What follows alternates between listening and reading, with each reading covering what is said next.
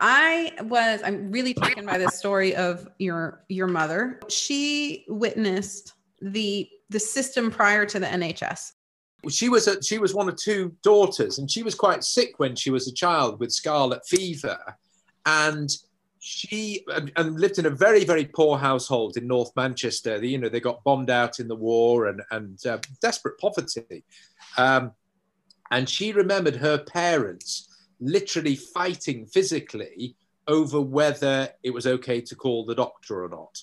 So my grandmother was, you know, very concerned about my mother's health.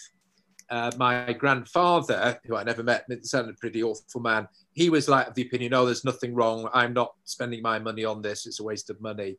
And it coming to physical blows, uh, you know, sort of over whether to call the doctor or not. And that my sick mother feeling awful about this, that this is somehow her fault. So, you know, it brings in, you know, domestic violence and, and you know, a really awful situation.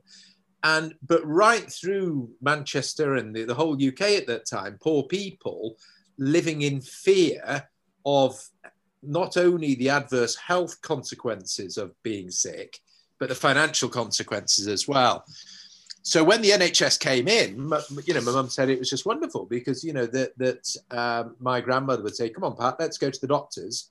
You don't look very well," and and it was all fine. There was just no no problem, and therefore it was very interesting that when the architect of the British NHS wrote in 1953 about the birth of the NHS, he called his pamphlet "In Place of Fear," and that that it was that and we, we, we just don't put enough value on this as a society the, the, the, the fear of the financial consequences of, of ill health is is very uncommon in the UK. I mean, people are you know fearful about getting sick, but but the phenomenon that you have in the United States of you know just fund just give fund me pages for for people who need surgery and stuff like that unheard of, just unheard of. You know, it's, it's, not, it's not a worry.